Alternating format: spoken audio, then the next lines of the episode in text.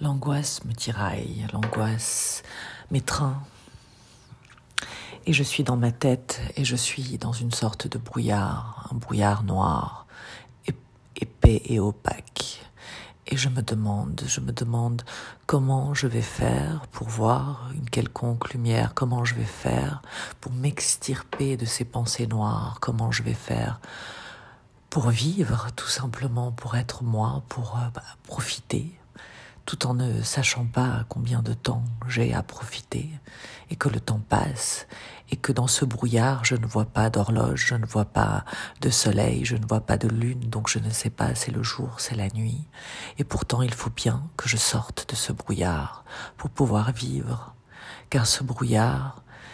c'est une création, une fantasmagorie, ce n'est pas la vie. Alors là, j'ouvre les yeux, et dans ma tête, il y a un soleil.